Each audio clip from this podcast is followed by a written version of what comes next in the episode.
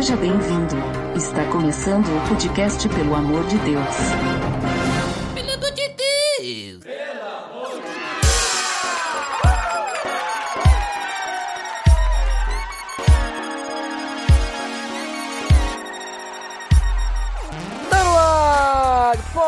Podcast, pelo amor de Deus, eu sou Ed The Drummer e hoje nós não vamos falar de orador da formatura que leu o discurso, né, Gel? É isso aí, o negócio é aquilo que os pagodeiros cantam bastante, é o lele, lele, lele, lele, lele. Ah, exatamente, não é isso aí, porque hoje nós vamos falar sobre Lectio Divina ou leitura orante.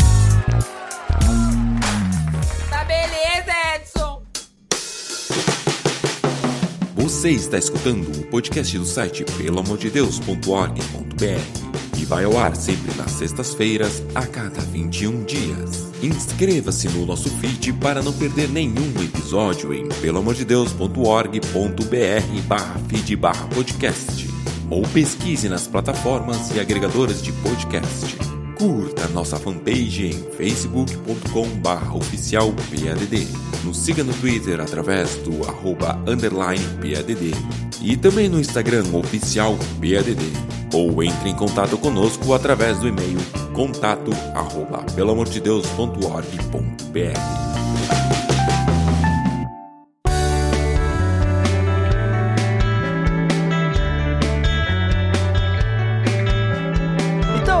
como comentado, nós vamos falar hoje sobre leitura orante, né? Também tem o nome aí, o latim Lectio Divina, né? Lectio Divina, né? Até eu fui pegar pra ver, eu descobri que tem um site que agora eu não vou lembrar pra deixar o link no post. Então, coloque no Google aí, né? Pronúncia Lectio Divina, né? Aí talvez vai, porque foi a primeira, a primeira que apareceu. Aí eu descobri esse site que tem a pronúncia de várias palavras de diversos lugares do mundo, veja só. Aí Lectio Divina só tinha os italianos, né, falando. Ah, não, tinha um brasileiro também. Aí eu achei outras palavras, tipo nomes de pessoas. Aí tinha lá alemão falando, italiano, brasileiro, americano. Cara, bem interessante aí. Fica a dica de um não link no post, porque agora eu não lembro mais qual é o site. Mas coloque no Google que você vai achar. Mas, Ariel, hoje a gente não vai falar sobre site de pronúncia, mas vamos falar sobre a leitura orante, a Lectio Divina. Talvez tenha outros nomes também, mas o que, que seria isso? De onde se originou é, essa prática né, da leitura or- orante? Certo. Na verdade, a leitura orante, ela é um método de leitura da Bíblia, basicamente. Se a gente for ver, a gente vai ver citações no Antigo e Novo Testamento, porém não era tratado com esse nome, né? Não, não se, não se chamava Lectio Divina, até mesmo porque esse termo é latim, né? latim, como sabemos, era a língua ali oficial de Roma. Então, obviamente, isso aqui foi um termo tardio, né? E foi, vamos dizer assim, usado principalmente lá por Orígenes, que é um dos, dos pais da igreja, né? Ali no segundo, terceiro século, começou a se usar esse termo lectio divina, né? Então, basicamente consiste em um método de oração, né? Um método de leitura orante, né? Leitura da Bíblia, que a ideia não é tanto acumular conhecimento, né? Não é simplesmente ler para debater assuntos teológicos, mas é basicamente uma forma de diálogo com Deus, é uma, uma, uma forma de conversa com Deus, onde que a gente lê, a gente medita, a gente ora, a gente contempla a respeito daquilo que a gente está lendo, né? E aí como uma forma de devoção, uma forma de conversa, né, com Deus. E isso a gente vê principalmente falando, a gente vai ver da grande número de textos pra gente fazer é, lectio divina, a gente vai ver nos Salmos, principalmente onde que a gente vê inúmeras orações, inúmeros cânticos de louvor a Deus. Então, essa basicamente seria uma forma de conversar com Deus, né? Então, a gente olha para nossa oração e nós vemos exatamente isso, a nossa conversa, a nossa resposta para Deus. E é, é muito bacana isso. Tem um, um teólogo aqui do, do tempo ali da Segunda Guerra, que é um teólogo alemão, que muitos de vocês vão conhecer, é, que é o Dietrich Bonhoeffer. Bonhoeffer, não sei como é que se pronuncia direitinho, mas ele ficou conhecido por causa do livro Discipulado, mas ele também tem um livro que se chama Orando com Salmos. E ele fala isso a respeito de esse. Ele não usa o termo leitura orante, mas entende-se por ler os salmos e orar os salmos também, né? Então ele diz assim, ó: Portanto, se a Bíblia também contém um livro de orações, isso nos ensina que a palavra de Deus não engloba apenas a palavra que Deus dirige a nós, inclui também a palavra que Deus quer ouvir de nós. Que graça imensurável! Deus nos diz como podemos falar e ter comunhão com Ele, e nós podemos fazê-lo orando em nome de Jesus Cristo. Os salmos nos foram dados para aprendermos a orar em nome de Jesus Cristo. É, então eu vejo exatamente aquilo que Jesus faz posteriormente no Novo Testamento, ali em Mateus, que ele vai falar sobre a oração do Pai Nosso, né, dando uma direção de como as pessoas devem orar. Isso acontece no Antigo Testamento. Nós temos um, um, vários livros, né, que foram compilados em um livro só, que fala somente sobre oração, né, sobre como nós devemos responder a Deus aquilo que Ele nos fala e como Ele tem cuidado de nós. Né? Olha só. E Ariel, veja só. Você não sabe como pronuncia Dietrich Bonhoeffer, né? Que ó, pronuncia assim, ó. Dietrich Bonhoeffer. Não sei se deu pra escutar aí. Agora vai ter que botar o link no post agora. Aí, ó. link no post. O site é forvo.com. Olha só. Esse é o site, ó. Dietrich. Dietrich. Deixa eu escutar de novo, vê? Dietrich Bonhoeffer. Dietrich Bonhoeffer. Esse aí é um alemão falando. Então, é. se o Dietrich Bonhoeffer era alemão, esse é o jeito certo de falar Dietrich Bonhoeffer. Né? Mas que interessante, Ariel, que tu falou aí, né? Que a, a, leitura orante é uma forma de ler a Bíblia enquanto ora, ora enquanto lê. Então, ela é, um, ela é uma prática, né? Um método de leitura da Bíblia, vamos dizer assim, né? E aí tu falou que, de certa forma, já aparece na Bíblia, porém, não com esse nome, um pouco óbvio, né? Porque é que nem os dinossauros, né? Só porque a Bíblia não fala a palavra dinossauro não quer dizer que não existe, né? Só porque não fala helicóptero não quer dizer que não existe, né?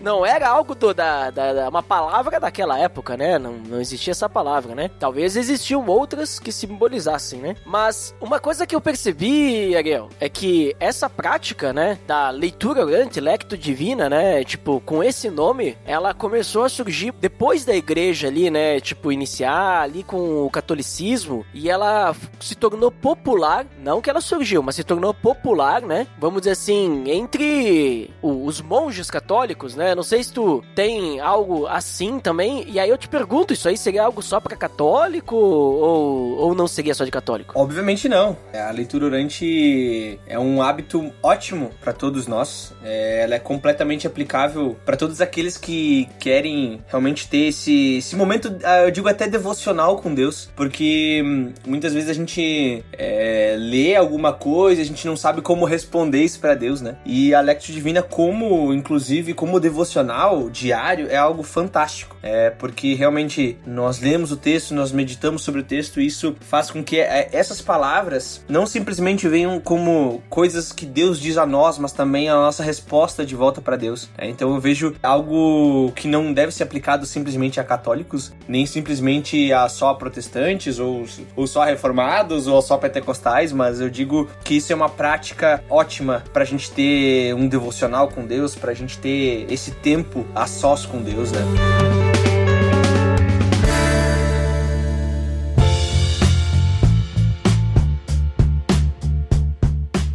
Mas então, Ariel, a gente viu aí o que, que é a leitura orante, né? Que nós vamos chamar aqui. Mas aí eu pergunto assim pra ti, pra que que serve, né? Qual que é o propósito da leitura orante? Por que, que eu não posso simplesmente ler a Bíblia normal, de orar, né? Mas por que que seria interessante ou o que que vai, vai ter de diferente, né? Essa prática da leitura orante, que depois a gente vai ver que ela tem alguns passos e tal, né? O que que... A pergunta mesmo é, qual que é o propósito? Por que que serve isso? Por que que eu vou querer praticar isso? Bem, a leitura orante, ela serve justamente para a gente ter esse, esse momento com Deus, essa resposta ao que Deus nos fala a sua palavra e justamente a leitura orante é, é uma forma com que eu oro, uma forma com que eu medito sobre a palavra de Deus. Então, basicamente, eu acho que o, o principal propósito da leitura orante, a primeira aplicação dela, vamos dizer assim, é nos ensinar a orar. Por que, que eu digo isso? Porque nós temos um livro, livro de Salmos, que é um livro de orações. E quando a gente faz a leitura orante em cima desses desses, capítulos, desses salmos, é, nós aprendemos como orar, nós aprendemos a responder a Deus de uma forma que agrada a Ele e não simplesmente com palavras vazias, sabe? Que hoje, é, justamente na, na nossa cultura atual, a gente está muito voltado a, a, fazer orações que estão muito centralizadas no eu e a gente vê o oposto nos salmos. Nós vemos salmos de lamento, nós vemos salmos de alegria, de festa, nós vemos salmos apontando para Jesus e ali a gente vê é, exatamente o salmista demonstrando a, aquilo que estava acontecendo no seu coração, tanto em alegria, quanto tanto com em momentos de tristeza, e, e ele sempre honrando a Deus e, e falando assim, por exemplo, em Salmos de Lamento, né? Ah, eu, eu tô muito triste, está acontecendo, tô angustiado, né? Minha alma desfalece, mas eu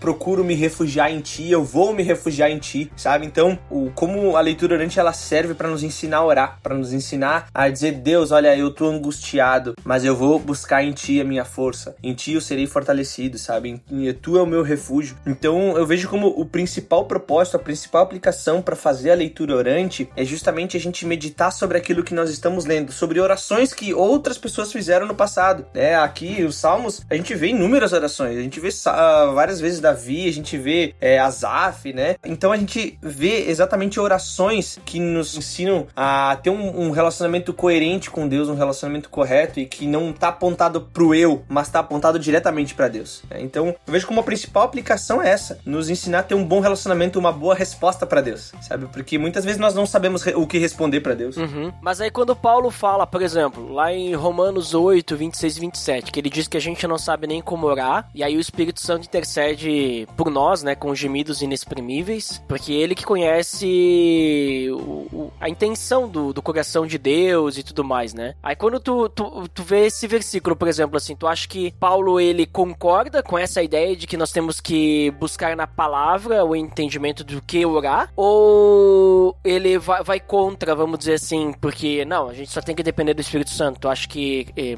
acrescenta ou é, é, contrário? Tu acha que. Eu creio que se complementa. Uhum. Uma não, não exclui a outra. Eu, eu creio que a gente, sim, nós buscamos na palavra meios pra gente se comunicar com Deus, pra gente expressar é, corretamente aquilo que a gente tá sentindo. Né? Não simplesmente. E aí eu digo na questão de sentido da oração. Ela não tá voltada para Deus, olha para mim, mas é eu olho para Deus. Então a oração ela, ela é basicamente pra, pensando em oração como um todo, né? É, a oração não é para que Deus mude a sua vontade e olhe para mim, mas é que é, uma oração serve justamente para eu acomodar a minha vontade segundo a vontade de Deus, segundo aquilo que Ele me ensina. Então eu vejo que a leitura orante e principalmente os salmos que a gente está falando aqui, né? Fazer essa essa leitura orante em cima dos salmos, ela serve exatamente para isso, para nos apontar para quem nós estamos orando. Não não é uma oração Deus olha para nós, mas é eu devo olhar para o Senhor. E aí sim, quem intercede essa oração é o Espírito, é, é o próprio Jesus que, que, que, são os intermediadores, vamos dizer assim, da minha oração, né? Nós oramos em nome de Jesus e é quem, quem traduz essa nossa oração, né? É, é o Espírito Santo, né? Então eu acho muito bacana porque não são coisas excludentes, mas elas se complementam justamente, uma dando sentido e a outra, é realmente ali o que Paulo tá dizendo é justamente de quem, quem faz com que essa, essa minha oração seja ouvida, né? Então é, é o Espírito Santo. Uhum. Então creio que o maior benefício que tem a leitura orante, né? Que até já comentou, seria essa questão de a gente poder conhecer mais a Deus, entender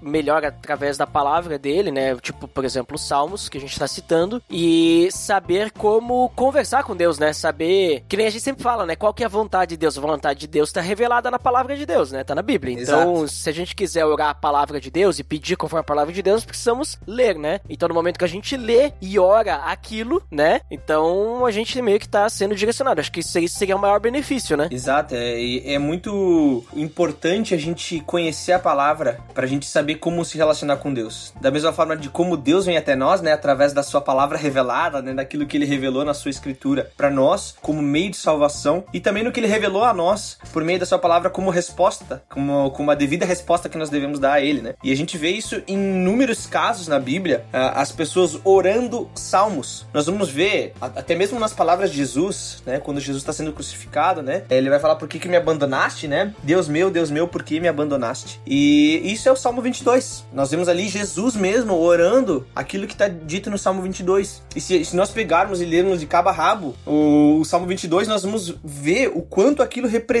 a cruz de Cristo. O quanto representa aquele momento que Jesus está sofrendo. Então ele está orando a palavra. Ele não está orando outra coisa. Ele não está orando, Deus, olha para mim. Ele está orando, né? Deus, eu olho para tua palavra e eu tô olhando para ti, sabe? Eu tô me, eu tô me acomodando à tua vontade. Então isso é muito bacana. Isso não só Jesus, a gente vai ver, até mesmo Jonas, é, tem um exemplo de oração dele que eu achei muito bacana, que lá no capítulo 2 do livro de Jonas, ele, ele vai fazer uma oração e tem inúmeras referências a salmos, inúmeras. Assim, em oito versículos dessa oração, a gente vai ver uma citação a Salmos por versículo. Então é muita coisa. Então a gente vê que não é uma oração simplesmente rasa, algo assim que, ah, eu vou orar aqui do meu jeito, né? Mas ele, justamente por conhecer os Salmos, é como se ele tivesse aprendido a orar, vamos dizer assim, sabe? Então é uma oração que ele, ele faz com devoção, justamente como resposta àquilo que Deus já disse a ele por meio dos Salmos. Então ela não é, não é uma oração, por exemplo, engessada, né? Ele não, nós não temos que orar como se fosse uma reza, né? Repetindo várias vezes. Mas ele usa de vários, vários salmos. É assim, cinquenta e poucos, é cento e poucos. Então ele usa vários salmos, né? E ele decide orar dessa forma, né? Justamente como devoção a Deus. Então é, essa, esse tipo de oração é, expressa o que nós deveríamos responder de forma correta a Deus. Eu acho muito fantástico quando, pelo menos eu consigo orar os salmos, lembrar de algo que eu li nos salmos e, e orar a Deus e falar: Poxa, Deus, olha como a tua palavra transforma meu coração, não só de como a tua mensagem vem até mim, mas de como agora ela transformou meu coração e ela volta para ti essa mensagem, vamos dizer assim, né? Uhum. Outra coisa também que eu vejo que é beneficiário é a questão de que a gente acaba tendo um tempo ali para se concentrar mais e tal, né? Tipo, tu tira, que a gente falou, né? Um tempo devocional, né? Então, creio que isso também nos ajuda a se aproximar mais de Deus, conhecer mais a Ele. Porém, né, eu, eu creio que a gente tem malefícios também que podem aparecer, né? Não que a prática tem malefícios, mas a má prática da prática ela pode trazer malefícios. Por que, que eu digo isso, tá? E aí depois tu pode comentar se tu vê da mesma forma. A Lectio Divina, ela tá relacionada muito com. Por, por causa da forma, dos passos, né? Que a gente vai ver de, desse método, né? Ela tá muito relacionada, então, tipo assim, tu realmente se concentrar, tu meditar, deixar Deus falar e escutar, esse tipo de coisa, né? Só que enquanto, que nem o nosso ouvinte pode perceber que a gente tá falando muito assim de a gente ler a palavra, né? Refletir sobre ela e orar de acordo com a interpretação, a, o que a gente perceber da palavra, né? Nós não estamos esperando uma revelação nova, uma profecia, sei lá. Profecia não seria a palavra, mas uma nova revelação extra bíblica, né? Exato. Nós não estamos esperando isso. Nós estamos esperando simplesmente vamos meditar na palavra de Deus e a partir dela, então nós vamos orar a palavra de Deus, né? Esse sentido dela. Só que assim, por mais que leitura da Bíblia e oração é algo que tem que ser sempre incentivado, para andar junto, né? Tipo, a prática da Lectio Divina, assim, ela pode ser misturada aí, né? Com, com outras práticas que não são cristãs. Porque ela é muito semelhante a, tipo assim, outros ritos religiosos, né? Meditações transcendentais, né? Daqui a pouco entra até no reino quântico.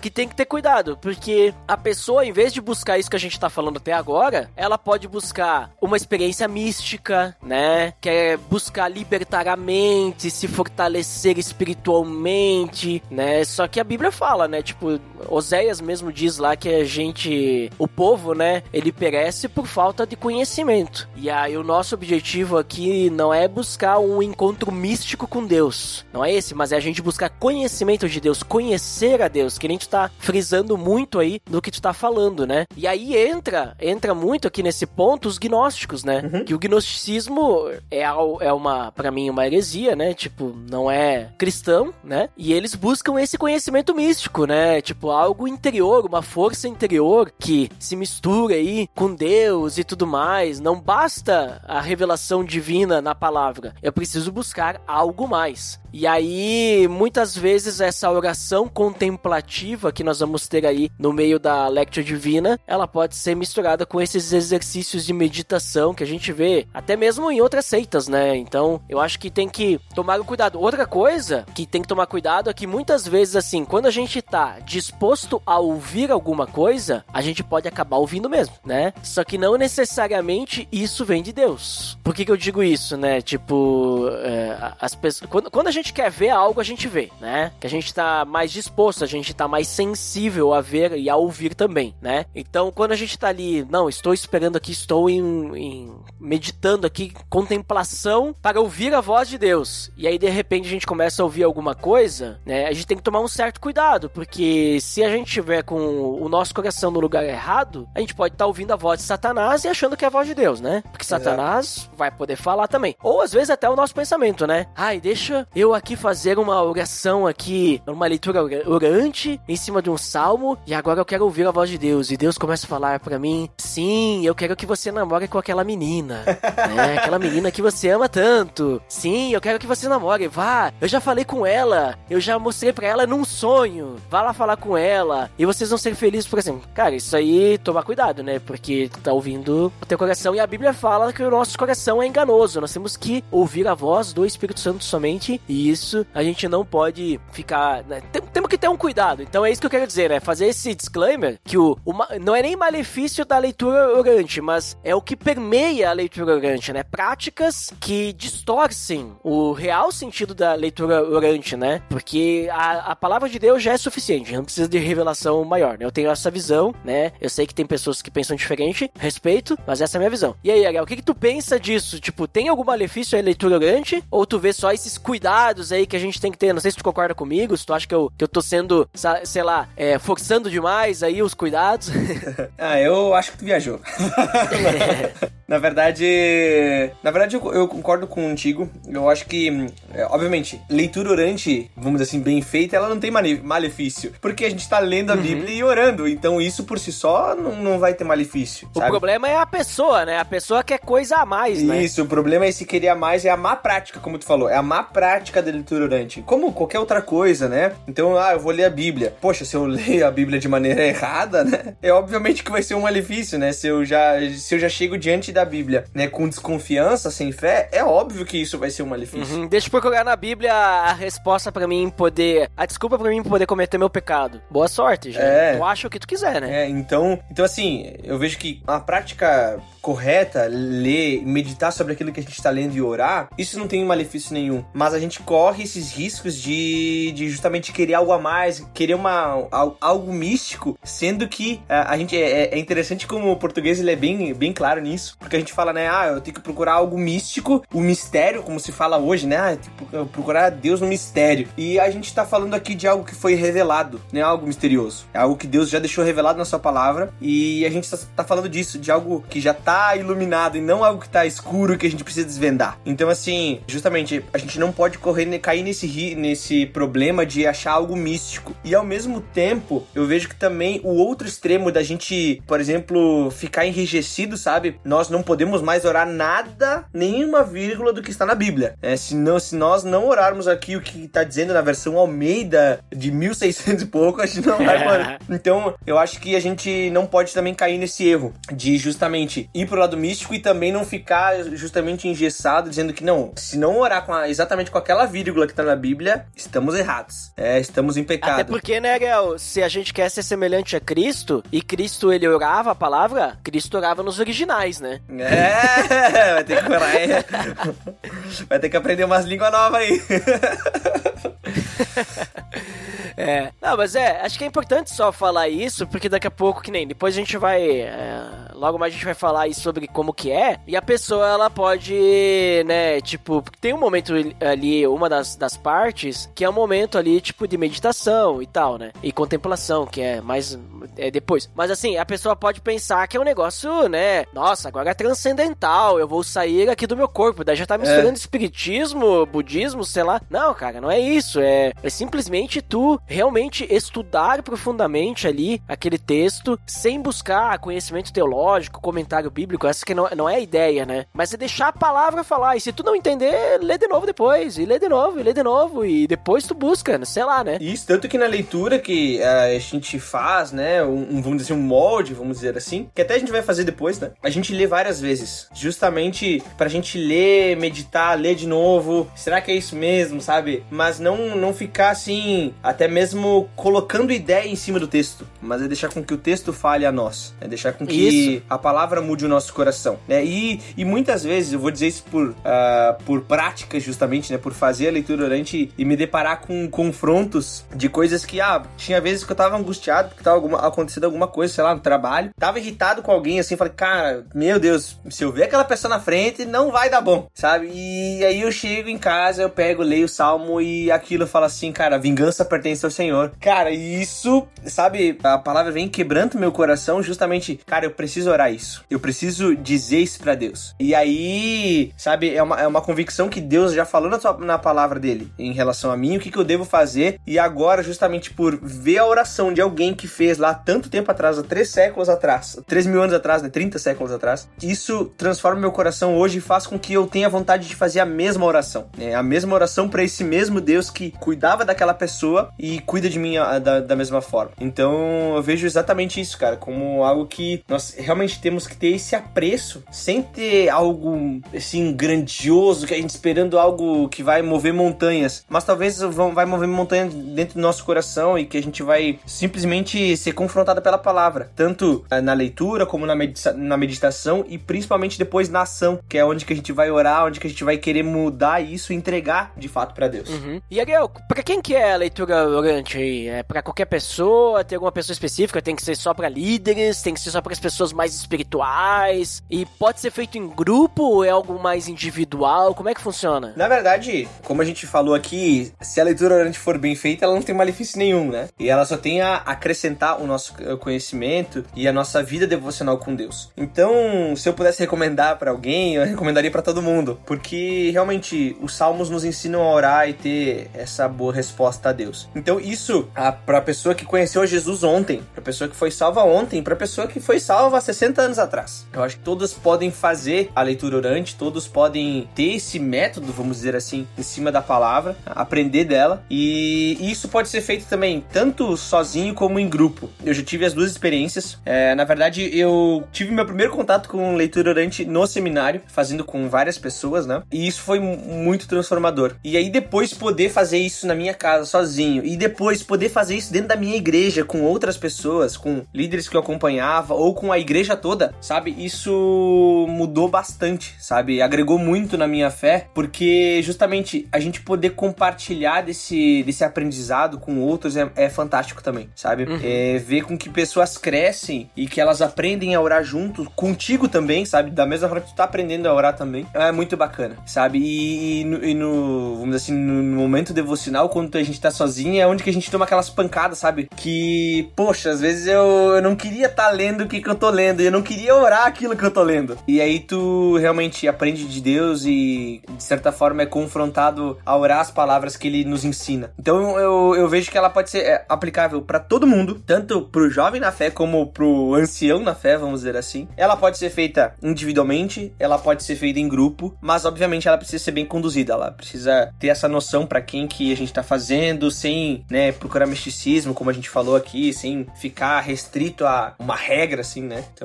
mas ela é aplicável a todo todo cristão. E tu falou bastante aí de salmos. Tipo, pra mim, pra, pra mim fazer uma leitura orante tem que ser só com salmos, pode ser com qualquer texto, ou salmos tem que ser só alguns salmos específicos. Como é que é? Na verdade, a gente fala de salmo porque ele é um livro de oração, né? Um livro de hinos de oração. Então, fica muito mais fácil fazer leitura orante, né? Ela é muito mais aplicável, eu diria assim, a nós pensando nesse sentido, né? De orar orações que já fizeram no passado. Então, eu, eu, eu veria que o eu diria que o livro mais recomendado para fazer a leitura orante seria os Salmos. Mas obviamente a gente vai ter provérbios também, são são textos onde que tem várias instruções ali. A gente vai ver outras orações que como como eu citei antes de Jonas 2, né? Que Jonas faz uma oração baseada em Salmos. A gente também poderia ler a oração de Jonas. A gente também poderia ler o Pai Nosso. A gente também poderia ler outras orações, outros momentos que, que outros heróis na fé tiveram, que a gente pode realmente engrandecer a Deus com isso. É, obviamente isso dentro da Bíblia, né? Não, não fora dela, né? Mas, mas procurando esses, esses momentos de oração onde que pessoas têm esse se derramar diante de Deus, sabe? Essa oração diante de Deus, essa conversa com Deus. Então, Aham. por isso que os Salmos é o mais recomendado. Mas a gente pode fazer em outros livros da Bíblia tranquilamente.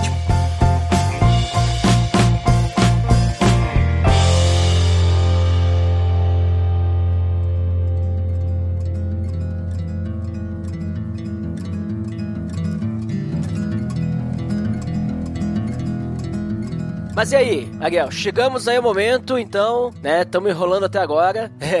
Estamos aqui há muito tempo e você ainda não me falou como que é a leitura orante, porque eu também não perguntei. Mas e aí, como é que funciona? Como é que, como é que é essa prática aí? Tem, eu sei que tem etapas. E aí, explica para nós aí a, as, as etapas e como é, como é que se faz? Como é que, como é que faz praticamente a prática da leitura orante? praticamente a prática. Assim, primeiro a gente eu vou, vou linkar aqui alguns pontos depois a gente vai falar um pouquinho sobre eles, mas é, ele vai ser vai ser muito mais claro quando a gente tiver esse momento de leitura orante, tá? Primeiro que leitura orante, como o nome já diz, a gente precisa ler, né? Então a gente, primeira coisa que a gente faz, a gente lê o texto que a gente está se propondo a ler, né? no caso aqui um Salmos, por exemplo, a gente vai ler esse texto justamente com prazer, sabe? Pensando em cada palavra que a gente está lendo, justamente como um alimento espiritual pra gente. A ideia também da Lectio é a gente ler várias vezes, né? Pra gente dar atenção nos, nesses, nesses versículos, nessas palavras que nós lemos, as palavras que nos, nos chamaram a atenção e justamente escutando o que, que o texto está dizendo a nós. Prestando atenção para que o texto fale a nós e a gente não chegue com ideias, ah, mas eu acho que isso aqui vai ser aplicável em tal lugar da minha vida e, e isso aqui, esse texto é usado para um conceito teológico, tal, tal. Não, sabe? A ideia justamente é, é ler e deixar com que o texto fale ao nosso coração. É, então, é, esse é o primeiro passo que a gente deveria ter na leitura orante. Obviamente, a gente, a partir do momento que a gente lê, a gente pensa sobre aquilo que a gente leu, a gente medita sobre o significado desse texto, sobre as palavras que estão ali. Será que essas palavras que foram ditas ali, elas têm algum significado para minha situação atual, né? Para essas uh, coisas que eu tô vivendo hoje, né? É, eu, eu, tenho vivido em. Como é que eu tenho que vivido em relação ao que esse texto está dizendo? Eu tô andando de acordo com o que ele está dizendo ou não? Certo? E ao mesmo tempo que a gente lê, a gente pensa, e a partir do momento que a gente pensa, medita sobre esse texto, a gente ora, né? Justamente respondendo a esse chamado que a gente tem no nosso coração para falar com Deus. As palavras que a gente vai dizer ali, né? Elas são respostas a esse, a, a esse Deus que transformou a nossa vida, que algum dia nos buscou, e justamente conforme a gente vai tendo essa prática da leitura orante, a gente vai ver que cada vez mais a nossa oração ela se acomoda ao que a própria palavra diz. Então é muito bacana isso, a gente orar, se entregar a Deus, é, ter esse momento assim que a gente tá num lugar quieto, como uh, Jesus mesmo vai dizer, né? Onde que vocês forem orar, fiquem uh, fechados no seu quarto, ninguém precisa ver o que vocês estão fazendo, mas fiquem lá, orem, meditem sobre a palavra, sabe? Se ajoelhem, se entreguem diante de Deus, né? Esse esse devocional, essa devoção que nós temos com Deus. Né? E aí a gente nesse ler, nesse meditar, nesse orar, a gente gente contempla realmente Deus falando a nós, essa presença de Deus ali transformando o nosso coração. Porque quando a gente ora, sabe, a gente conversa com Deus, a gente responde a Deus, isso faz com que a gente, é, e ainda principalmente depois a gente ler Salmos ou qualquer outro livro, a gente vai se deparar com quem Deus é. E, e isso é um, é um ponto-chave da leitura orante, a gente contemplar a presença de Deus sabendo quem Ele é. Porque, principalmente nos Salmos, nós vamos ver isso, que o salmista, quando ele ora, ele tem a noção de quão grande Deus Deus é, sabe? Ele, ele tem a noção que Deus é infinitamente maior que ele. Ele não sabe compreender, né? Deus vai daqui até aqui. Obviamente não vai conseguir fazer isso, mas ele tem a noção de quem, de quem é esse Deus e ele tem essa intensa intimidade com esse Deus, né? Ele, ele se entrega a esse Deus, ele tem esse momento em que ele fala: Poxa, Deus, eu, eu preciso de ti, sabe? Esse momento de contemplar quem Deus é é algo que é gerado justamente por a gente ler, por a gente meditar, por a gente orar. Então gera tudo isso. E aí, quando a gente pensa assim, tá, mas é só isso? É claro que não, porque a leitura orante ela não vai ser, vamos dizer assim, não vai ser viva se em algum momento a gente não aplicar ela, se a gente não viver ela, se a gente não agir. Então, quando a gente lê, a gente pensa, ora, contempla esse Deus, a gente tem que viver essa palavra, porque ela se ela nos confrontou, ela quebrantou o nosso coração, então nós agimos conforme a palavra de Deus, porque é a palavra revelada. Então nós não precisamos de outra revelação.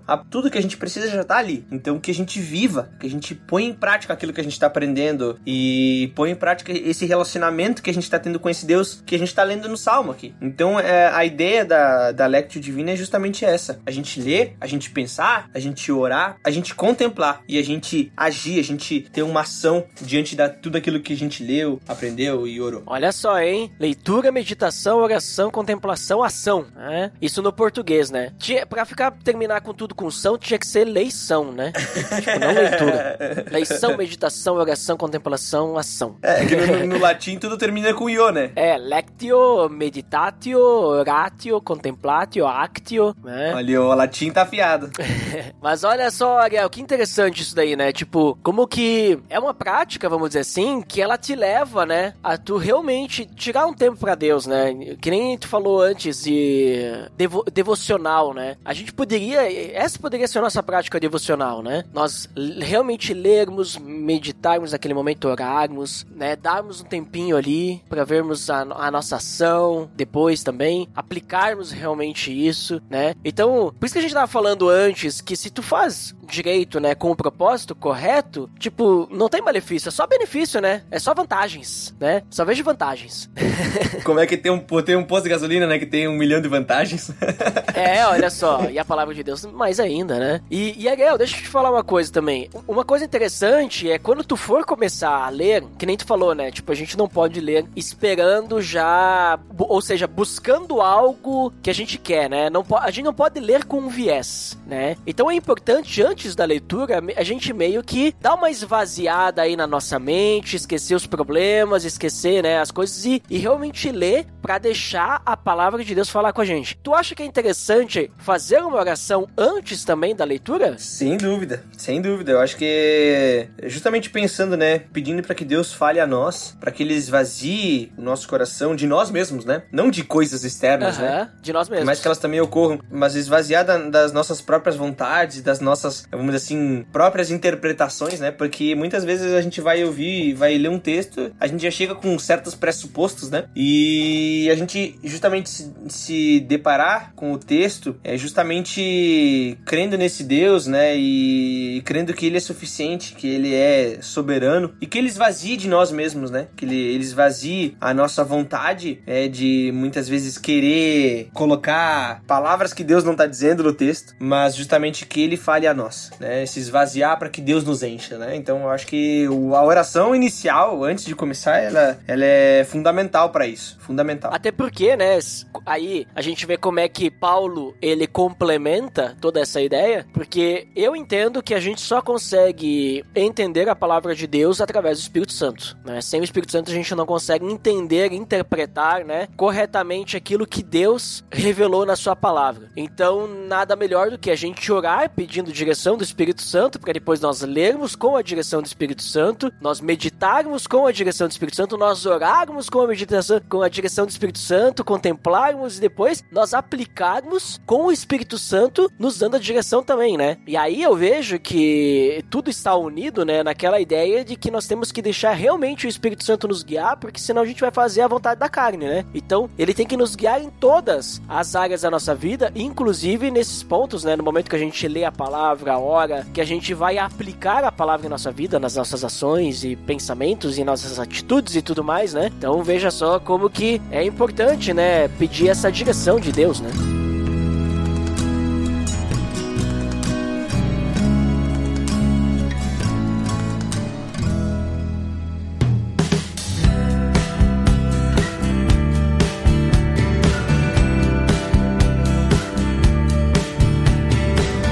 Ariel, muito legal o papo aí, muito interessante aí essa, essa questão aí da leitura orante. E vamos para as considerações finais, então. O que, que você finalmente considera? E aí, depois das considerações finais, já vou deixando avisado pro nosso nobre amigo e ouvinte, nós vamos ter aí uma, uma leitura orante de um salmo aí. O Ariel vai, vai conduzir aí, mas depois, depois das considerações finais. Então, por favor, Ariel, nos diga aí o que você finalmente considera. Bom, como minhas últimas considerações antes da, da gente fazer a leitura orante com todos os nossos ouvintes aí, é, eu diria para vocês, né, recomendaria todos que estão nos ouvindo a fazer essa leitura orante, fazer, ter esse momento com Deus, esse momento de, de aprender, esse momento de meditar sobre a palavra e de justamente poder orar a Deus, sendo transformado pelo que a palavra faz em nós. Então, recomendo a todos ter esse momento íntimo com Deus, esse momento que transforma, justamente para que a gente cresça em intimidade com Deus, para que da mesma forma que salmistas do passado, né, principalmente salmistas, mas outras pessoas também, né, tiveram no passado essa consciência e, e orações tão tão puras e um relacionamento tão profundo com Deus, tendo a dimensão de quem Deus era, e de quem e de quem Deus é, e de quem Deus certamente será, que a gente tenha essa, essa mesma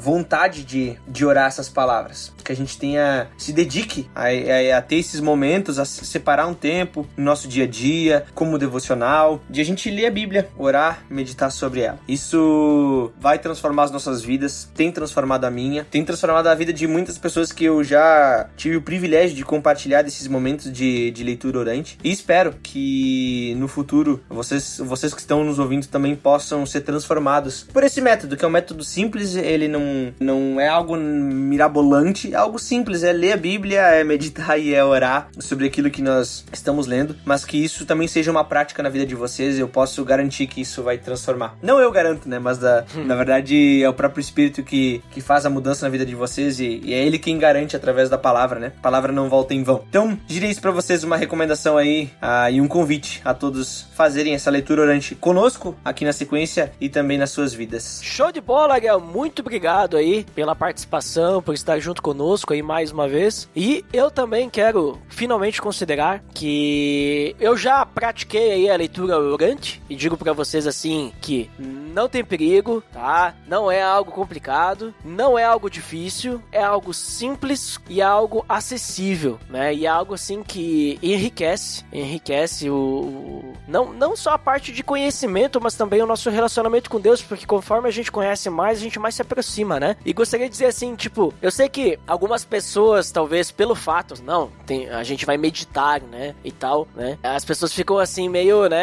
preocupadas com isso e tal. Ai, mas será? Que nem a gente falou, cara, é o teu propósito, né, com isso que vai distorcer essa prática. Assim como a gente teve aquele episódio lá sobre meditação, inclusive, link no post, que não tem nada a ver com leitura orante, né? Mas a gente falou sobre meditação cristão e tal, como que no Antigo Testamento eles meditavam bastante na palavra de Deus, inclusive o Salmo 1 vai falar, né? Na tua lei medito dia e noite, e eles praticavam a murmuração, que não é a murmuração do deserto de reclamar, mas a murmuração de repetir as palavras, né? E até depois Cristo ele vai falar que quando ele vai ensinar a orar, orar que não é para ficar murmurando, né? Ou seja, repetindo as palavras, mas ele tá falando assim, tipo, tu ficar repetindo em vão, assim, sem propósito algum, mas na verdade a prática da murmuração deveria ser feita com propósito. Da mesma forma, a leitura orante ela tem que ser feita com propósito, porque senão ela é vazia também. E aí a gente entra na mesma coisa ali, Jesus ensinando a orar o Pai Nosso, né? Que se a gente praticar leitura orante, ah, a gente vai simplesmente, ah, vamos ler aí o salmo, e aí tu fica lendo e várias vezes assim, só por ler mesmo, e depois tu ora aquilo lá em cima daquilo, cara, aí é vazio também. É a mesma coisa das murmurações, é, de repetições que são vazias e, e não tem propósito algum, né? Então tem que ser feito com propósito, né? Porque senão a gente pode acabar caindo nos perigos que qualquer oração também nossa, sem leitura orante, vai ter, né? Que às vezes a gente ora uma oração quase que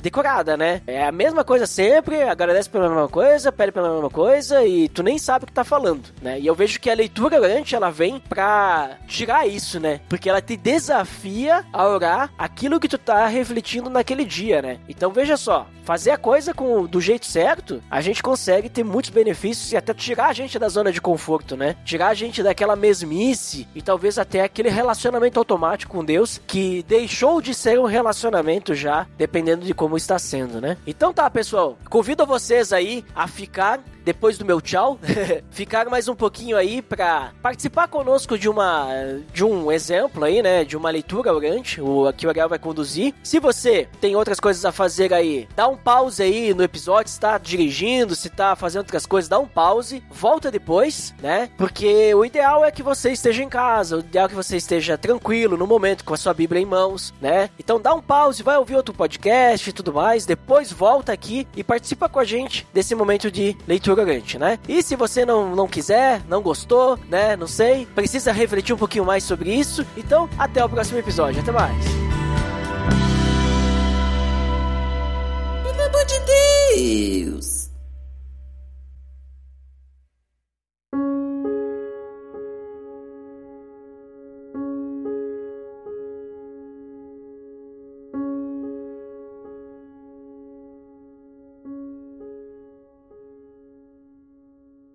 Então vamos lá, para você que ficou aqui para nossa, pro nosso momento aqui de leitura orante, vou pedir pro Dandy aí colocar aí um, uma trilha mais calma, uma trilha mais tranquila, né, para não atrapalhar a nossa nossa leitura, né, mas algo que seja tranquilo. E eu vou dizer assim para vocês, ó, eu não vou fazer corte no momento que o Ariel estiver conduzindo, porque tem que ter aquele momento ali da gente refletir, da gente parar, né? Ler realmente o texto e tudo mais. Então, não vai ter cortes, não vai ter edição. Por isso que vai ter uma trilhazinha aí pro teu, o teu aplicativo de podcast não achar que a gente acabou o podcast, né? Que ficou em silêncio, né? Mas vamos ter que ter esse silêncio realmente aí na nossa conversa. Então, Ariel, agora é contigo aí. Conduz-nos a essa, a essa meditação da palavra, a essa leitura orante, né? Para que a gente possa ler aí um salmo. Então, pessoal, hoje a gente vai ler então um salmo bem conhecido, Salmo 23.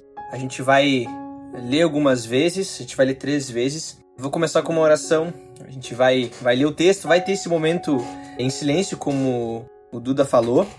Depois a gente vai ler novamente. E no final eu também vou orar a respeito desse texto. Certo, gente? Então vamos orar aí. Espero que todos aí tenham, tenham um lugar acomodado, um lugar que possam ficar tranquilos, possam orar, possam ler, essa, uh, ler a Bíblia, né? E possam meditar sobre aquilo que a gente está lendo. Certo, pessoal? Vou começar a orar então. Senhor Deus, obrigado porque o Senhor é soberano nas nossas vidas. Obrigado porque o Senhor é soberano sobre os céus e a terra.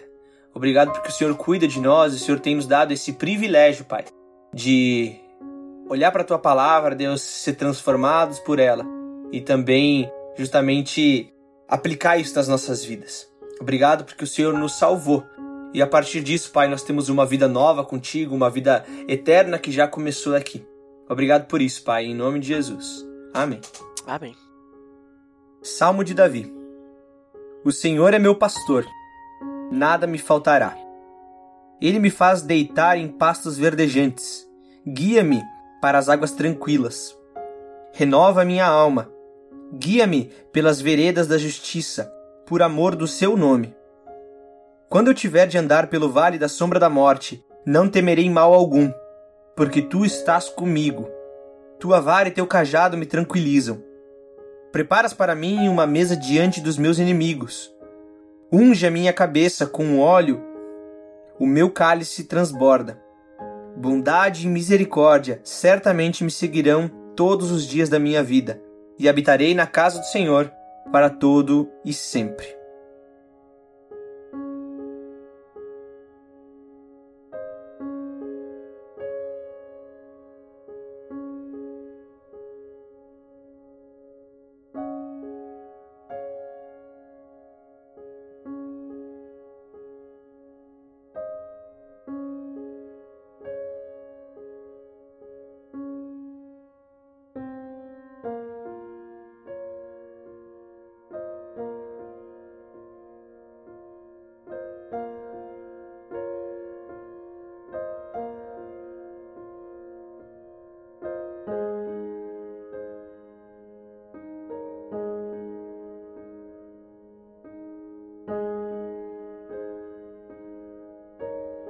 Salmo de Davi.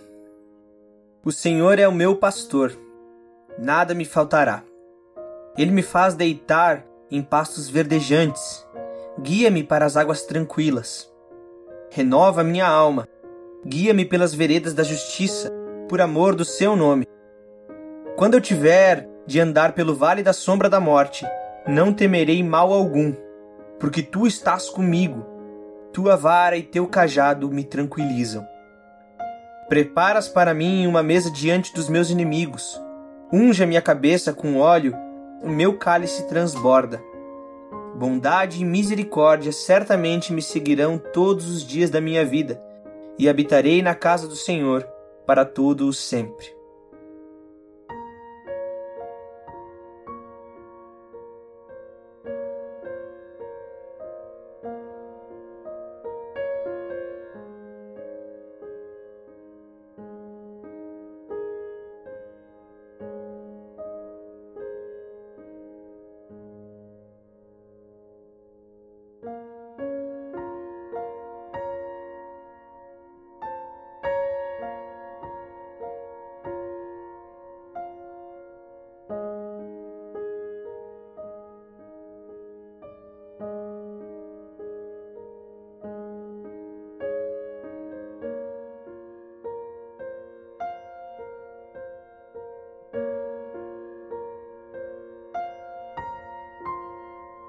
Salmo de Davi.